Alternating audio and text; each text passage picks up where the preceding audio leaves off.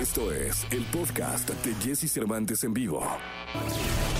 Es momento de que sepas todo lo que pasa en el mundo de la farándula. Estas son las cortas del espectáculo en Jesse Cervantes en vivo. 7 llega a México. Se trata de un espectáculo lleno de sensualidad que representa los siete pecados capitales y que además cuenta con más de 80 artistas en escena. Este viaje de arte, música y sensualidad se estrenará el próximo 18 de junio en la Ciudad de México. La puesta en escena combina actos circenses, efectos especiales, baile, canto y mucha música de la década de los 80. Lisette, Ninel Conde, Kalimba, Samo, Patricia Manterola, Isabela Camil, Michelle Rodríguez y Apio Quijano son algunos de los artistas invitados para representar cada uno de los siete pecados capitales. Carol G anunció su regreso a los escenarios estadounidenses con el Bichota Tour, que empezará el próximo 27 de octubre en Denver, Colorado, para luego proseguir por otras 19 ciudades del país. El guitarrista y tecladista de YouTube, DH, ha anunciado el lanzamiento de una nueva guitarra con el fin de recaudar fondos para mujeres refugiadas y migrantes. Para este especial lanzamiento, el legendario guitarrista ha creado alianza con una famosa caridad que se encarga de ayudar a mujeres refugiadas y migrantes a comenzar una nueva vida, brindándoles apoyo con entrenamientos, empleos y ayuda humanitaria. Podcast. Escuchas el podcast de Jesse Cervantes en vivo. Toda la información del mundo del espectáculo con Gil Barrera.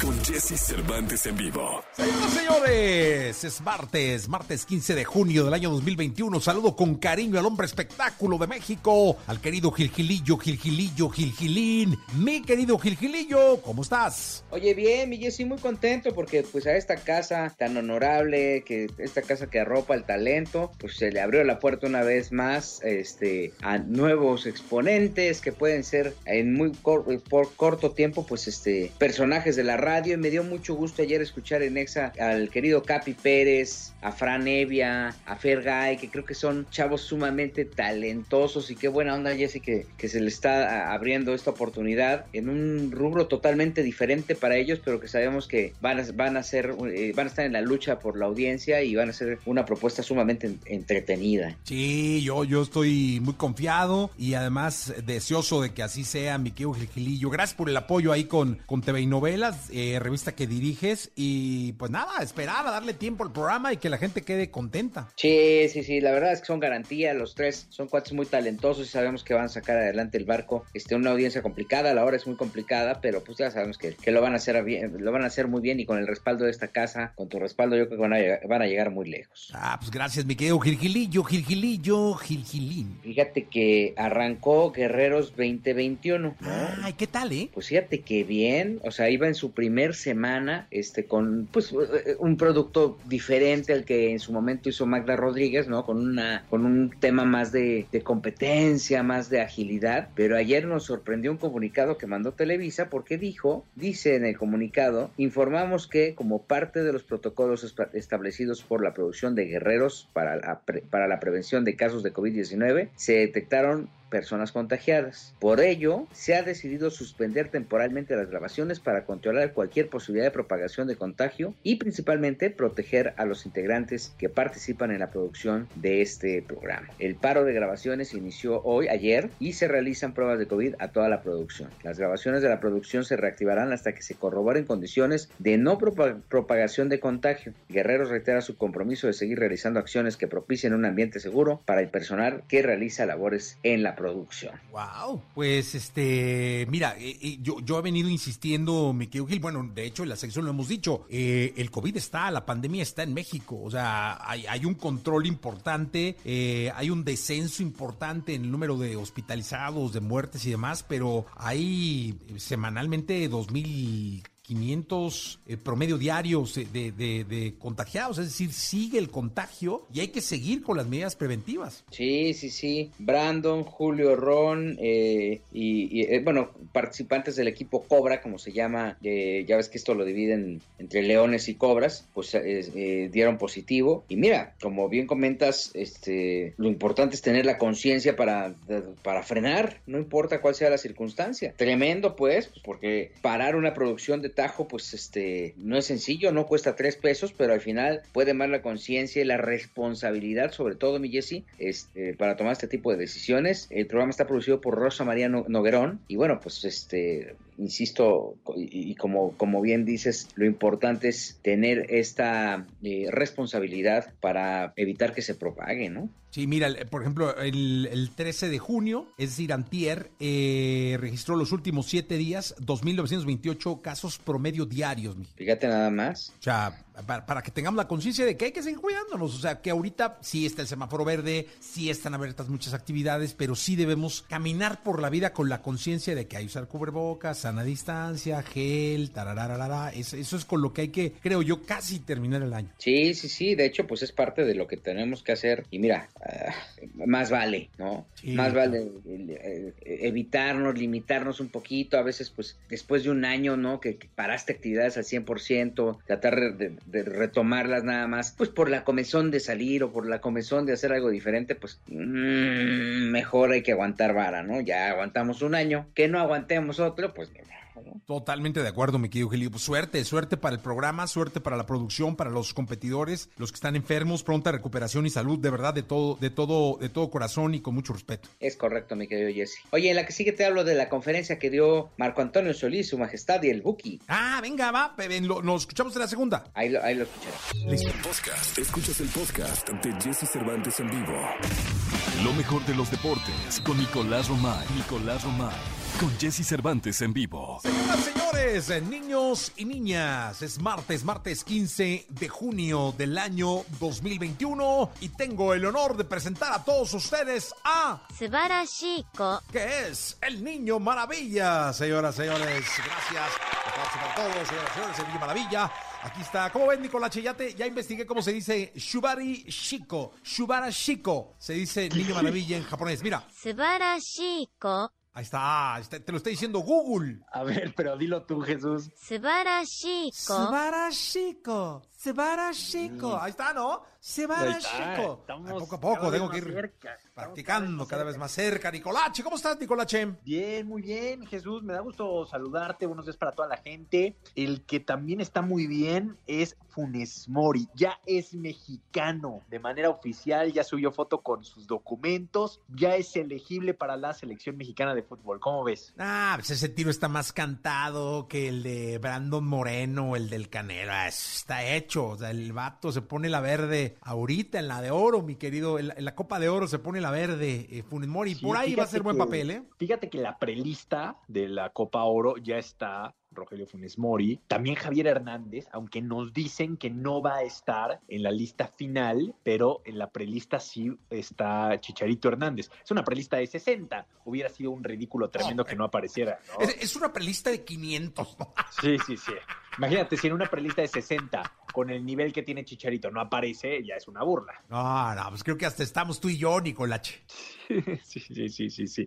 Eh, pero bueno, a ver, esta semana va a ser clave porque vamos a tener que conocer la lista ya de Copa Oro, la lista de Juegos Olímpicos. Eh, está cada vez más cerca las dos competencias. Creo que Gerardo Martino sí anda nervioso, la verdad, Jesús. Sí anda nervioso por la falta de gol. Oye, y es que no se le han dado los resultados a los cuales nos empezó a tener como costumbre. Y, y eso es lógico, tú lo decías en este programa. O sea, y, yo creo que más que divorcio, más que desencanto, en cuanto no se den los resultados, al primero que le caen y le caemos todos es al técnico de la selección mexicana. Es así, y es normal, porque siempre la exigencia es la que es y porque la luna de miel, o sea, no divorcio, sino la luna de miel se termina y van a empezar los cuestionamientos y van a empezar muchas cosas. Sí, totalmente. No, y tiene que, tiene que definitivamente, yo me imagino que llevar a, al, al, chicharito, ¿no? Si no le van a decir esto, mira, fíjate. Claro, claro que es ojete en japonés. No, Jesús. No, no, perdón, bueno, pero así es. O sea, yo porque ya sabes, tengo mi traductor aquí. Oye, es, buena técnica esa, ¿no? Ya todo lo que no podamos decir lo decimos así y ya. En japonés, y así no nos. No, hay, no hay. Ay, que te dijo el Jesse. No, dijo Google. Sí, sí, sí, sí, sí, lo dijo, lo dijo Google, correcto.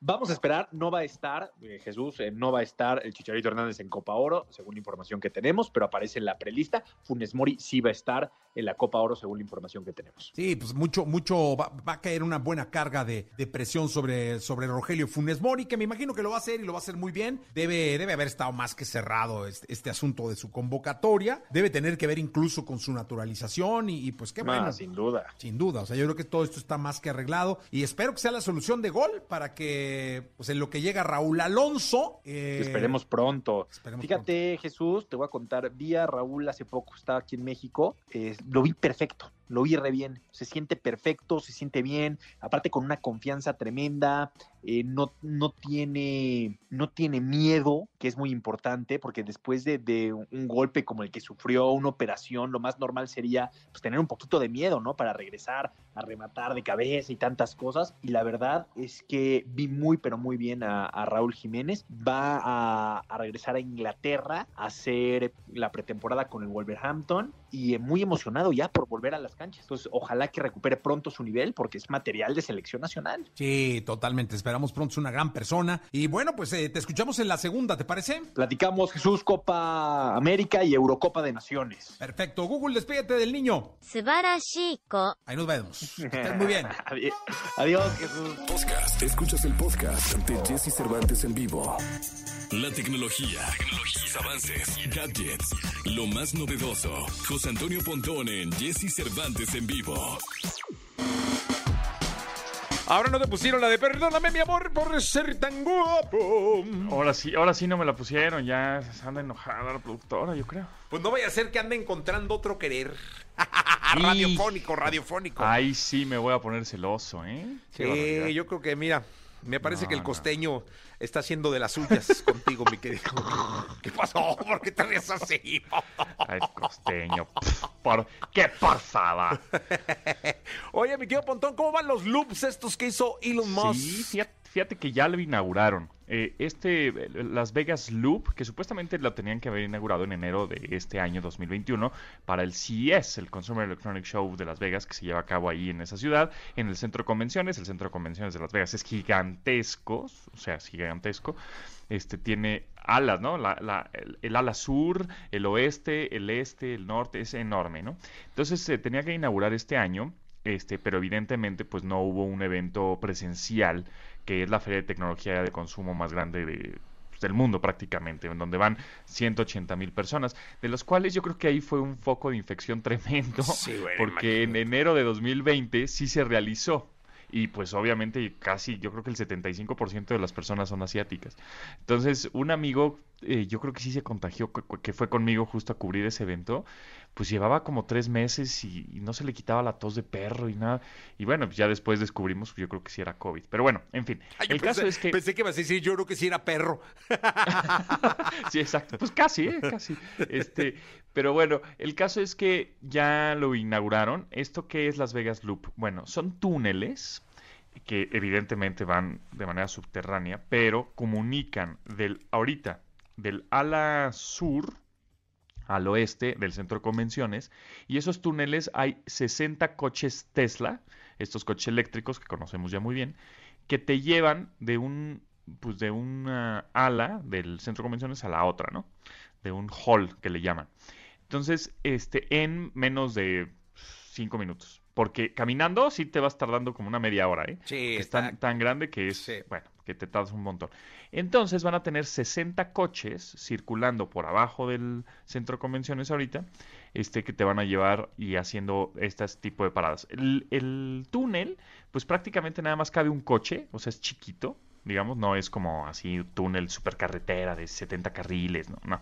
Es, una, es un carril nada más, iluminado de colorcitos, así como si estuvieras manejando el Rainbow Road de Mario Kart.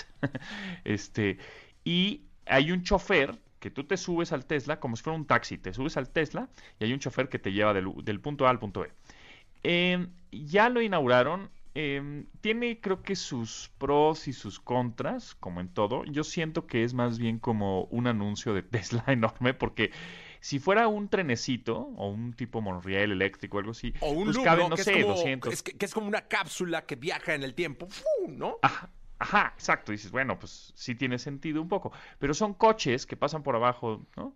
Este, de manera subterránea en este túnel, que más adelante van a inaugurar otras como estaciones, como, como paradas, en donde vas a poder llegar al aeropuerto, del aeropuerto agarrar este Tesla y irte todo por abajo y llegar al centro de convenciones, ir a tu, pues, tu feria tecnológica más este, este, famosa y regresarte al aeropuerto. O puedes ir al estadio de los Raiders, ahora recordemos que los Raiders son de Las Vegas y están allá. O puedes ir al Strip, a la famosa calle en donde están todos los hoteles y las lucecitas y los foquitos. Entonces, eso, eso va a estar interesante. Ahora, supuestamente es para ahorrar mucho tiempo de tráfico, porque sabemos que el Strip, la calle esta eh, pues famosa, Las Vegas Boulevard, pues el tráfico es insoportable. Entonces, supuestamente es para ahorrarte eh, pues mucho tiempo en el tráfico. Sin embargo, yo creo que la gente pues va a querer usar este tipo de coches de Teslas este, subterráneos, pero pues vas a hacer más tiempo formado en la fila para agarrar un Tesla que agarrar un taxi tradicional. Yo creo, porque pues es la novedad y todo el mundo quiere, Ahora, quiere ¿cuánto entrar cuesta? al, al túnel. Ahorita es gratis y son 60 coches nada más, 60 Teslas que están ahí este, dando este servicio. Te encargó el Em, filón.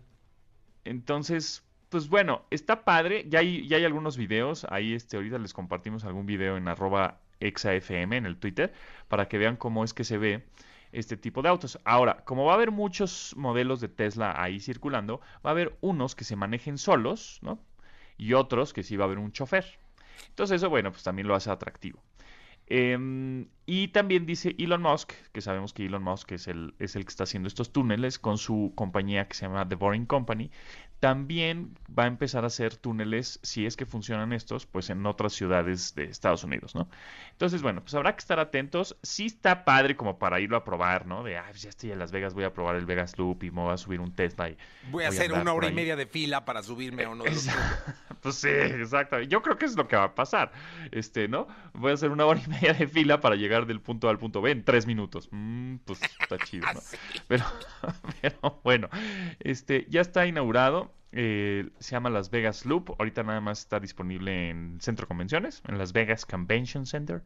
Y, em, y bueno, pues más adelante esperemos que ya está, que ya funcione con otras rutas, como el estadio de los Raiders, que también, también está bien padre, y eh, el aeropuerto y el strip, ¿no? Las Vegas Boulevard. Pues sí, vamos a ver. Y es, es buena idea para después ir viendo por dónde. Imagínate uno en Nueva York que te llevara de inmediato a Soho, por ejemplo, o Ajá. de Manhattan. Buena, fíjate, buena observación, porque yo creo que, por ejemplo, en Las Vegas no debe ser tan difícil cavar un hoyo, ¿no? Un- pero en Nueva York se me hace ya, yo creo que muy complicado hacer un Ya hoyo. está muy Tendría que irse- todo, va. Ajá, o tendría que irse como 100 metros para abajo, no sé, ¿no? Porque pues entre el agua, entre las líneas del metro y todo, no sé si na- en algunas ciudades como por arriba. Pues por arriba podría ser así como un túnel, ¿no? Como un tubo que se suba a un Tesla y se vaya. Puede ser, puede ser también. Sí, no Sí, sé. pues Elon Musk está un poco loco, locochón, entonces igual se inventa algo, ¿eh? Sí, mira, un teleférico acá con Tesla, ya sabes cómo es ese muchacho. Exacto, exacto, puede Tiene ser una muchísimo dinero y luego nada que hacer. Ese, ta- tal cual, exactamente. Vicky Pontón, exactamente. muchas gracias. Gracias a ti, Jessy, nos escuchamos mañana. Nos escuchamos mañana. Ese José Antonio Pontón con la tecnología. Vamos con la música. Este es 24K Magic. Es Bruno Mars en XFM. Podcast. Escuchas el podcast de Jesse Cervantes en vivo. La, es- la escena musical, el entretenimiento, noticias, noticias, sus protagonistas. Lo tenemos con Charlie de la Torre en Jesse Cervantes en vivo.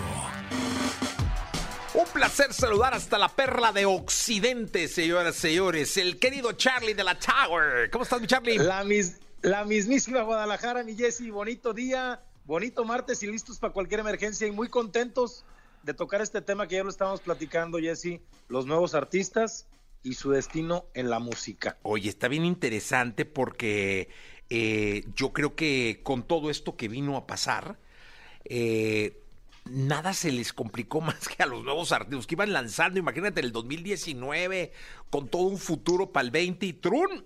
Este, ahora, ¿qué, ¿qué es lo que cree un especialista como tú que puede llegar a pasar, mi Charlie?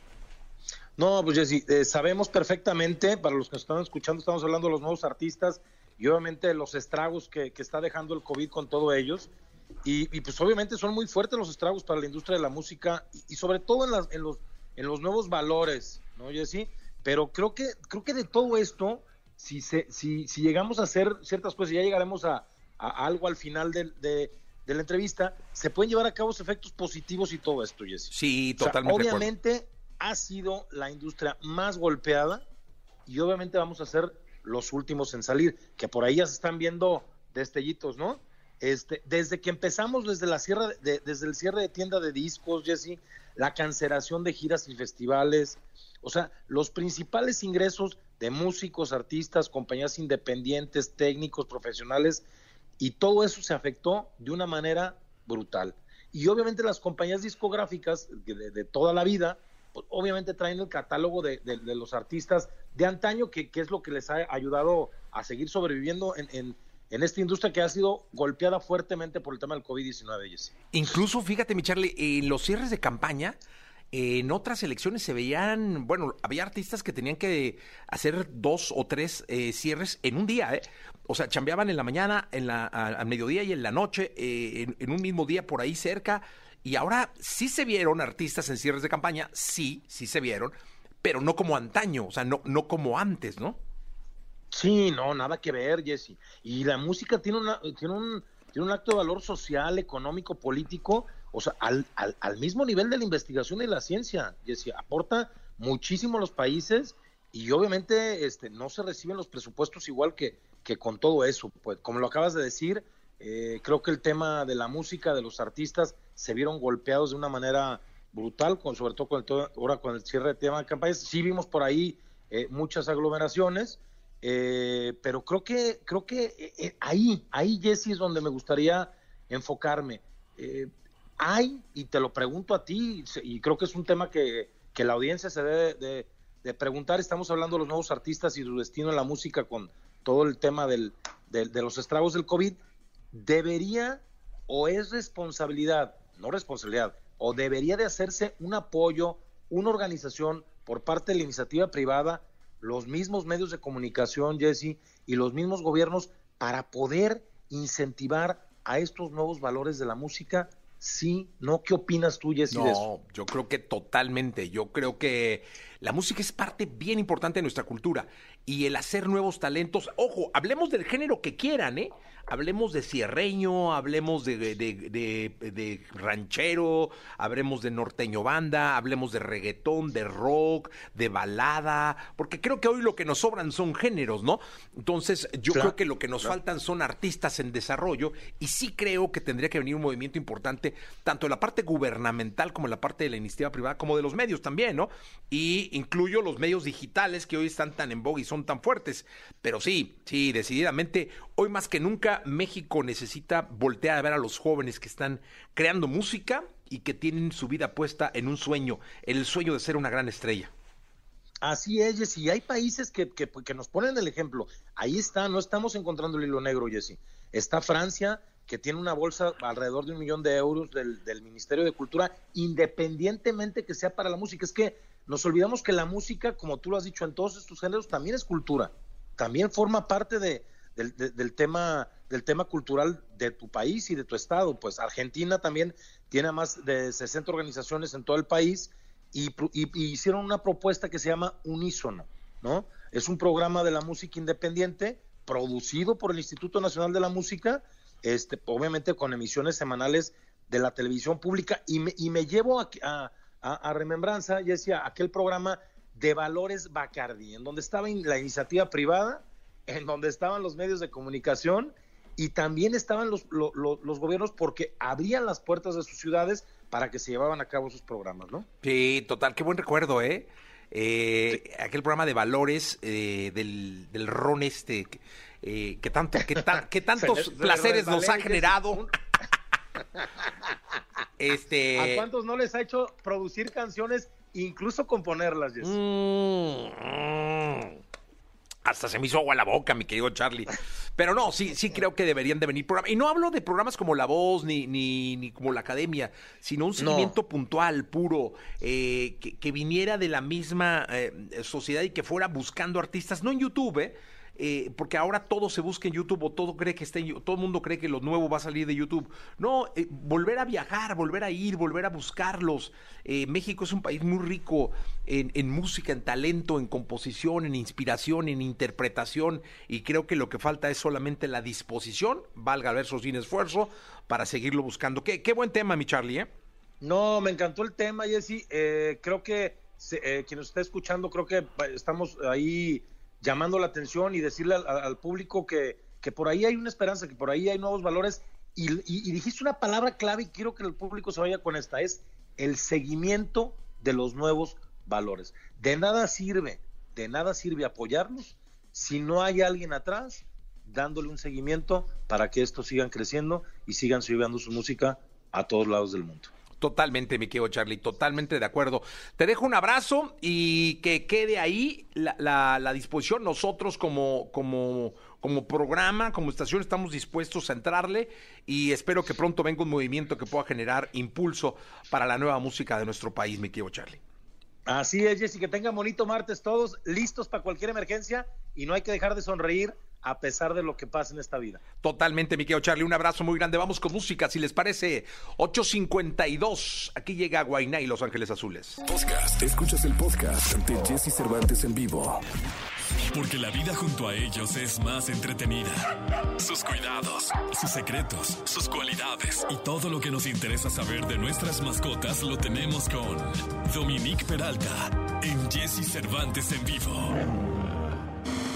Es martes 15 de junio, quincena, y está con nosotros para hablar de mascotas Dominique Peralta, que dejamos pendiente el tema de la vida post-COVID con las mascotas. Exactamente, mi Jessy, que pues creo que estamos justo a tiempo, ¿eh? como les decía la semana pasada, porque ya si ven el tráfico, está clarísimo que mucha gente ya regresó, ya ves muchos coches estacionados en la calle, y bueno, eh, lo van a resentir, como hablábamos la semana pasada, las mascotas, sobre todo los perros que están solos, y los gatos también, pero de manera positiva, ya sabes, como lo hemos platicado, que los gatos son unas bestias aparte, son unos animales increíbles. Fíjate que eh, con los animales llevamos como 100 mil años conviviendo, pero con los gatos apenas como 5 mil. Entonces, Apenas. ape- bueno, sí, no, pues sí, pero es que es lo que dicen los expertos, apenas, uno que apenas llega como a 30 años. Apenas, Dios de mi vida. sí. Imagínate, sí. Pero entonces eh, la domesticación de los perros ha sido como más eh, en forma y han evolucionado o involucionado,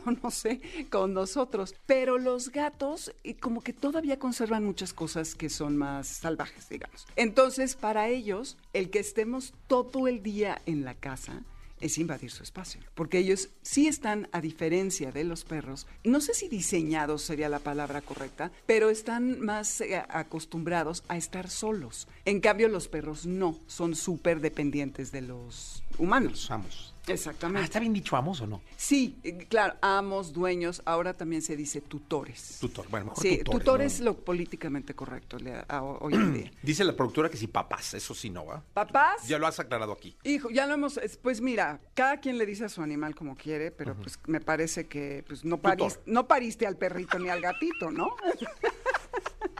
Soy su, eh, ¿cómo dicen en inglés? Guardian. ¿Cómo dices cuando es- eres? ¿Guardián? Tutor de guardián. Tutor- tutor guardián, Tutor de, de un animal. Pues Sí, sí, sí, ¿no? sí, sí. El perrijo y todo, pues sí está muy simpático y es algo que comercialmente es buenísimo, porque pues, ya con ese argumento vendes todo, Todo. ropa, Todo, juguetes, lo que tú Sí, quieras. ¿no? Ah, entonces, em, eh, los gatos, al estar este tiempo con el espacio lleno de ti, pues pueden volverse un poco más agresivos. De hecho, los gatos tienen un tema que desarrollan tolerancia a las caricias. No es que les encante, es que dejan que los acaricies y entonces eh, al estar tú todo el día en la casa, ya sabes que se trepa al escritorio, te pasa encima de la computadora, le pica las teclas y pues tú lo acaricias y hay veces en que se puede voltear y te avienta la mordida, porque no necesariamente le encanta. Y como esto sucedía solamente pocas veces al día y ahora quizá es mucho más frecuente,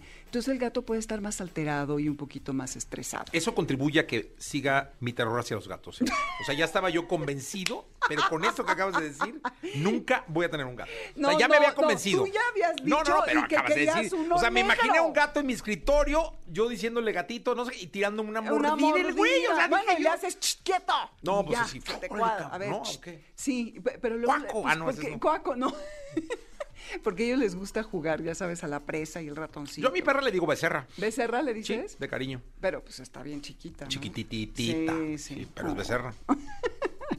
Ok, bueno, pues entonces a los gatos les va a caer bien el que nos vayamos de la casa. Ok. Sí van a resentirlo un poco porque la atención que han recibido es mucha, por lo que será importante que también ya lo hemos hablado, tengan estos eh, cosas para que trepen. Hay unas escaleras, hay unas repisas y estos lugares en donde puedan rascarse, hay estas ruedas en donde se pueden afilar como ratoncitos de laboratorio, las uñas y demás. Entonces eh, podemos crearles un ambiente que sea, que tenga muchos estímulos para que ellos puedan eh, sentirse más tranquilos, ¿no? Y que no, no resientan tanto la ira, que como decía, la verdad, eh, ellos van a estar más contentos. Los gatos son neofóbicos que también ya lo habíamos hablado, que son, eh, tienen fobia a lo nuevo, no Ah, se adaptan tan bien. Entonces, ahora, esta situación nueva de tenernos todo el día fue difícil, ahora imagínate de que, volvernos a ir.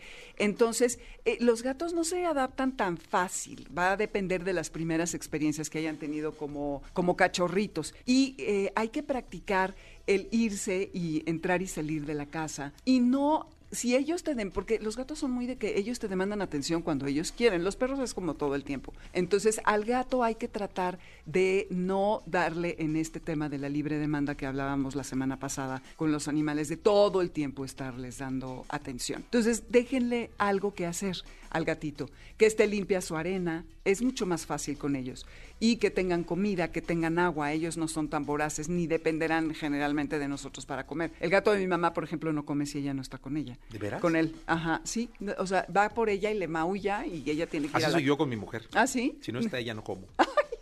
¿Tú le crees productora? Yo creo que no. ¿Sí? ¿De veras? Sí, sí, sí. ay, qué tal. Una cosa. Sí, pues entonces, como ellos tienen, los gatos tienen, eh, es más difícil adaptarse, hay que eh, irlo haciendo progresivamente, ¿no? Entonces irse saliendo, eh, tenerle todas sus necesidades resueltas y sobre todo que haya un ambiente eh, en donde estén muy estimulados y que no es, que estés cambiando la interacción que has tenido con él. Si todo el día estás trabajando y el gato está en tu regazo, quítatelo y, y déjalo que él vaya por su lado y que haga otras cosas. O sea, vete separando. Vete separando poco a poco de él y velo haciendo desde ahorita. Si no es que ya regresaste a la oficina, es importante que vayas dosificando. Sí, ¿no? porque ya Sí. estamos. ¿eh? O sea, si no, regres- No, no ya. regresado. Si no, yo creo que ya para cuando todo el mundo regrese a las escuelas, Sí, ya. tipo agosto, septiembre, Ya o sea que apenas tenemos Sí, el tiempo. Entonces, todos los días hay que ir haciendo estas cosas para que poco a poco nos vayamos separando de ellos. Entonces,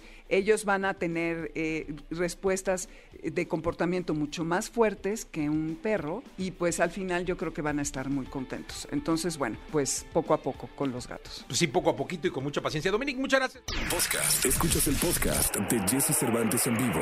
Y para mí es un honor tener a una de las figuras más importantes que tiene la, la- la música en nuestra lengua, en, en- en español. Recién lo veía en el documental de Juanes y decía, caray, qué grande, cómo ha iluminado musicalmente nuestra vida en México y en todo el continente, en todo el mundo de habla hispana. Fito Páez, ¿cómo estás? Bueno, aquí en casa, eh, manteniendo un poco eh, el cuidado, saliendo poco, está muy explotada la pandemia aquí en la ciudad de Buenos Aires, entonces eh, tomando los recaudos del caso, ¿no? Oye, Fito, yo, yo siempre he sido como muy consciente que a, que a ustedes, los artistas, esos seres tan emocionales, tan sensibles, les, de- les llegó diferente esto de- de- de parar, porque meterte, cuando la imaginación, la poesía, la música, la letra viaja o puede estar por todos lados, de pronto, ¡pum!, encerrarte y crear solo ahí, ¿cambia? ¿Varía? ¿Afecta? A ver, eh, depende cómo lo, cómo lo mires. Digamos, en mi caso eh, especialísimo, te diría, eh, posiblemente tenga dos aspectos mi vida artística. Uno sería el de los escenarios, el explosivo, el mundo de tablas, se dice, y el otro es el de la intimidad, que es donde uno compone el del silencio, donde uno escribe, donde uno trabaja, eh, son muchas horas de, de, contemplación, de acción, pero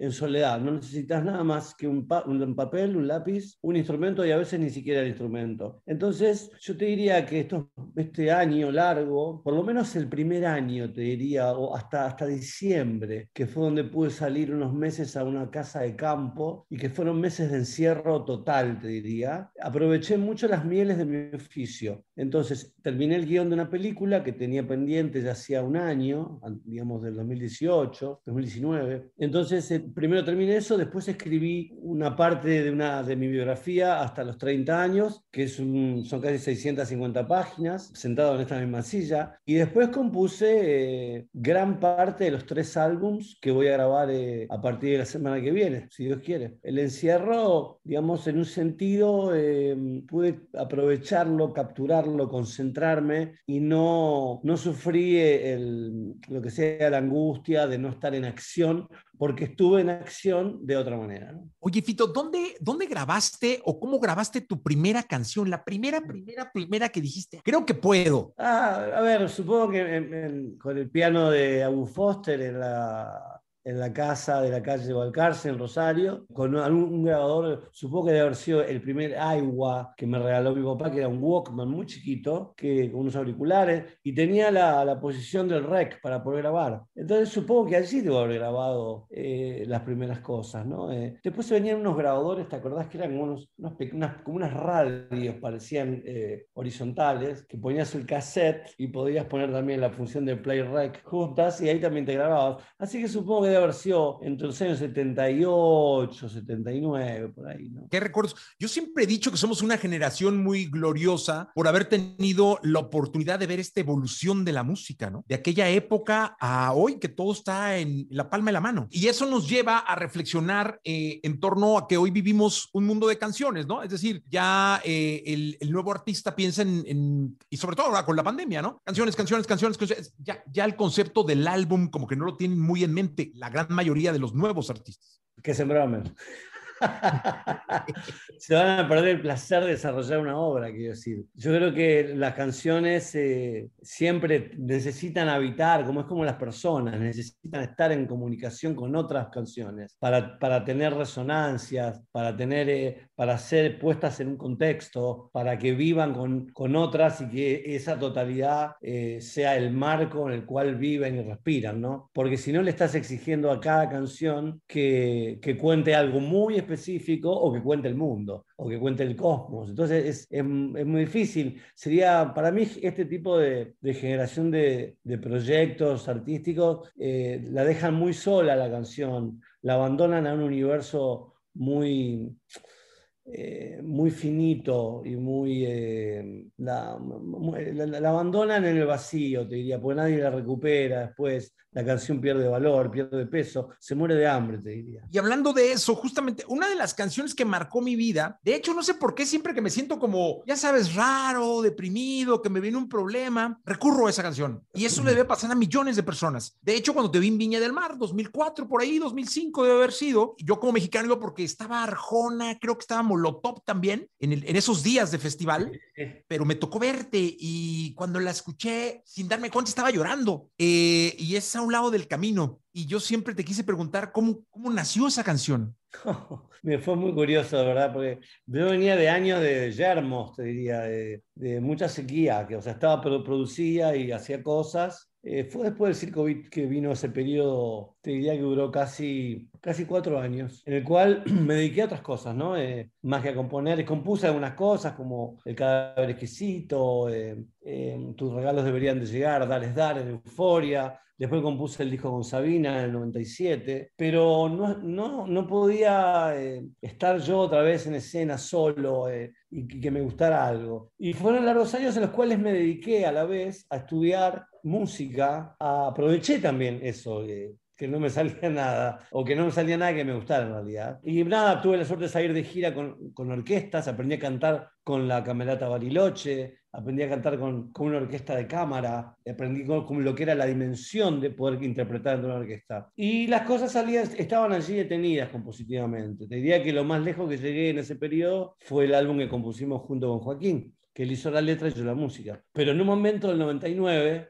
eh, después de tanto silencio, apareció como un chorro, tenía como, casi como si me hubieran dictado cada palabra eh, al lado del camino. Eh, imparable, era un, era un borbotón, era un, chorro de leche caliente eh, expandido hacia afuera, ¿no? con una fuerza, y me produjo una emoción muy impactante y no tuve más que terminar de escribir aquellos versos y sentarme al piano y ponerle la música de una. O sea que todo ese proceso de escritura y composición habrá demorado una jornada como mucho. Vos sabés que me pasó algo muy curioso con esa canción. Muchos años más tarde, eh, ahora estoy intentando recuperar ese material. Un profesor nicaragüense de filosofía eh, y literatura me envía un texto de Rubén Darío que tenía exactamente la misma métrica al lado del camino. Eh, y me dice, mira, probá ponerle música a este texto y probá la música al lado del camino, la melodía, y vas a ver que entra perfecto. De hecho, me fui al piano, lo probé y así, y así funcionaba. Y estoy intentando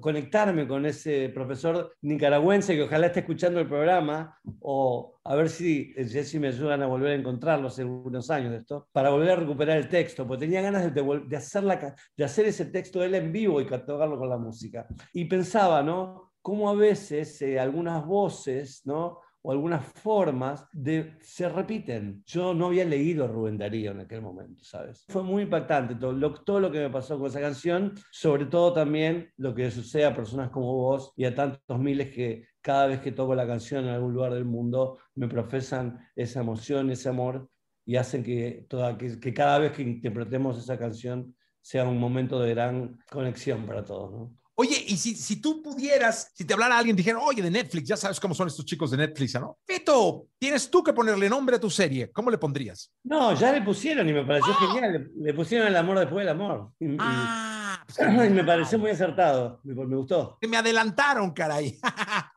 Lo tenías pensado. Es que sí, es como una canción que decididamente marcó una generación y y a ti, ¿no?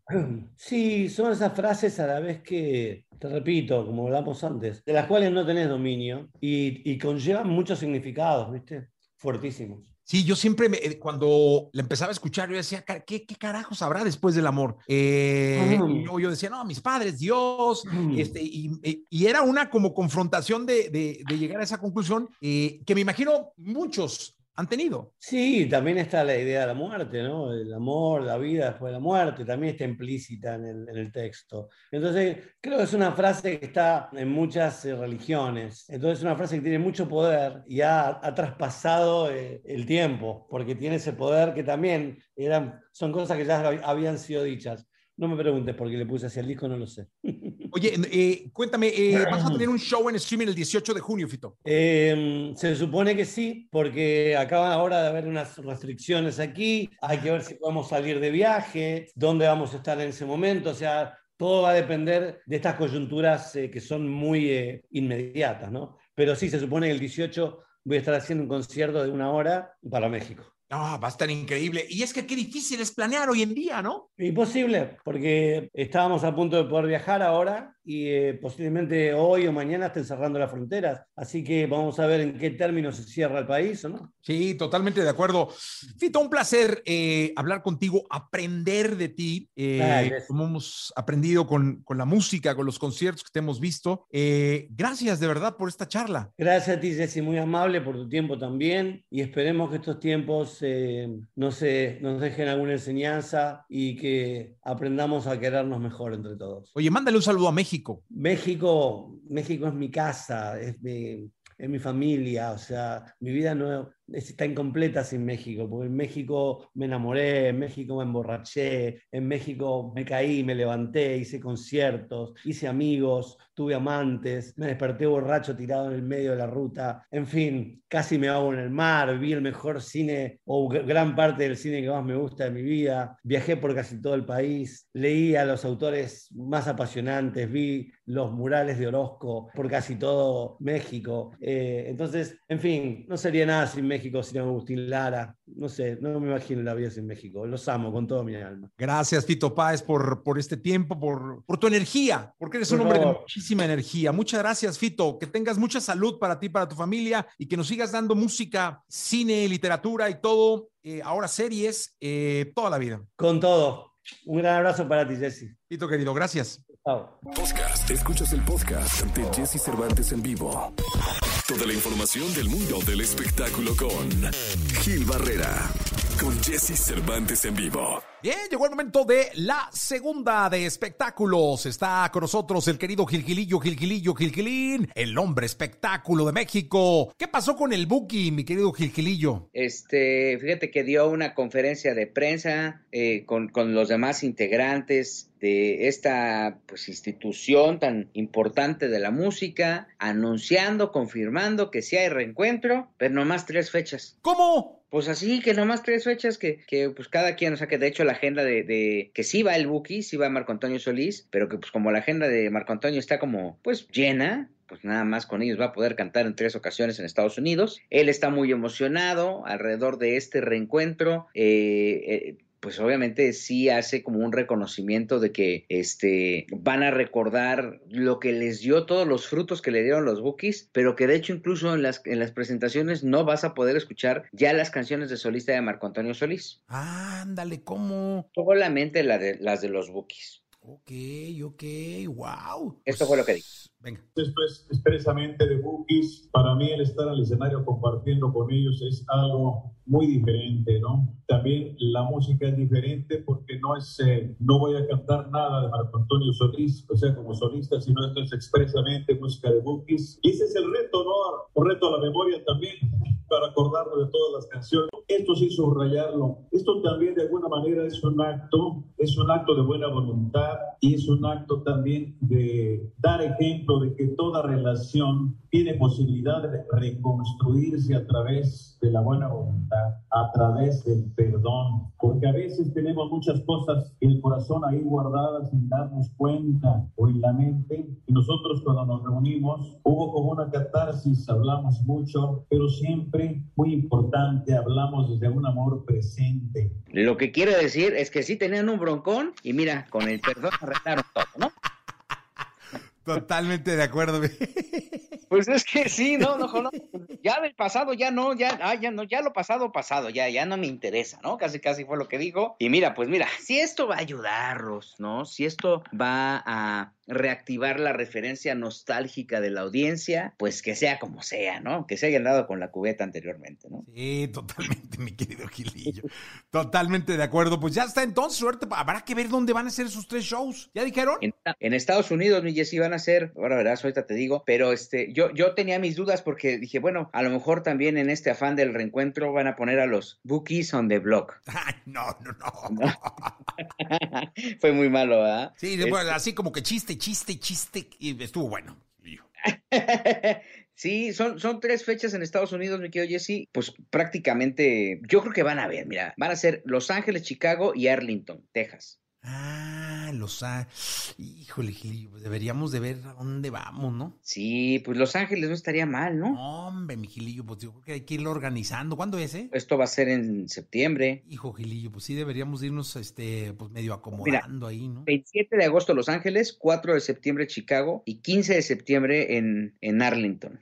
Arlington, Texas. El Buki va a estar en, en Las Vegas, pero el Buki solito. Ah, pues es que yo creo que por eso no quiso hacer más. No, no, no. Y todo cerquita. Bueno, no, Chicago sí está lejos, ¿no? De, de Los Ángeles. Pero pues mira, está bien, ¿no? Sí, a ver cómo cómo, no. a ver cómo les va. Sí, Ahora, no. pues, que lleva la friega es, es- es este Marco, ¿no? Porque él es el que tiene que cantar. Sí, totalmente. Pero van a estar El- buenos los shows, ¿eh? El chivo como quiera. Porque nomás es chivo y el vato al- al- saluda, ¿no? Y baila, y ya sabes que siempre era como muy, eh, eh, este, pues es- hasta exagerado bailando, ¿no? Pero- Jacarandoso, digamos, ¿no? Jacarandoso.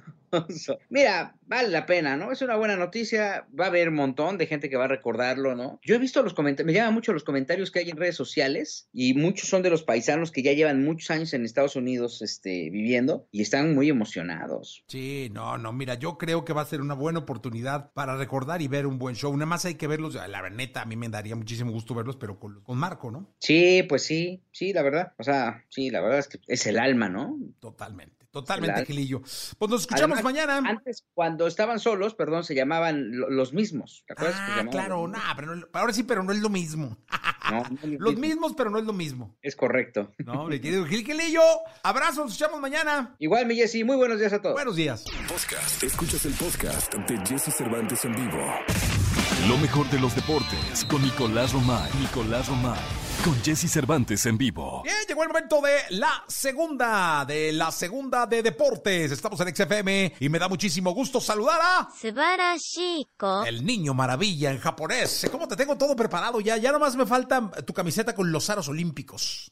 Hijo, oye Jesús, pero ya le deberías decir a Elías que ya tenga él el audio para que ya lo dispare de la consola, ¿no? Ah, sí, ¿verdad? Pues es que ahorita ya sabes que como yo tengo el control, sí, este, sí, yo soy el que está aquí disparando el, el, el japonés que traemos aquí. Podemos decir que, que el programa, Jesús, lo, pues, lo, hacemos tú y yo, o sea, pues, nos conectan aquí directo a las antenas de MBS Radio y listo, ¿no? O sea, ya. Pues de, de, alguna forma, mi O sea, bueno, es un equipo grande, eh, está la ciudad productora, eh, está también la jauría, no puedes dejar de lado la jauría. Sí, sí. Te revienta, Nicolache. No, no, no. Y pues bueno, nuestro querido Elías, ¿no? Sí, el queridísimo Laia, Laia Thomas. Sí, sí, sí, sí. Mi querido Oye, a ver, eh, empezamos con la Eurocopa, si te parece, el día de ayer, República Checa le ganó 2 por 0 a Escocia, Eslovaquia le pegó 2 por 1 a Polonia, España y Suecia empataron 0 por 0, ¿eh? Creo que un empate que le duele bastante a la selección española 0 por 0 con Suecia. Hoy tenemos Hungría contra Portugal, Francia contra Alemania, que va a ser un partidazo este a las 2 de la tarde. Sí, la verdad es que son, son buenos partidos, Nicolás, y la verdad es que son partidos que hay que ver porque, pues, es como